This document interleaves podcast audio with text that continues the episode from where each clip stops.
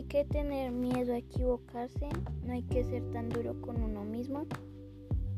El autoconcepto es lo que uno piensa de sí mismo. Ese concepto se refleja en cómo te tratas a ti mismo. Tienes que tener una buena autovaloración y no una autocrítica.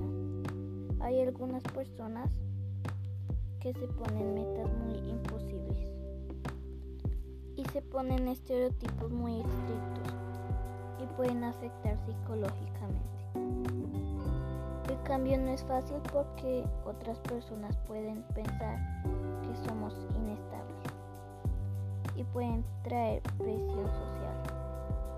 No debes temer a cambiar tus metas porque no habría otro modo de acercarse a la felicidad. Enamórate de ti de Walter Rizzo.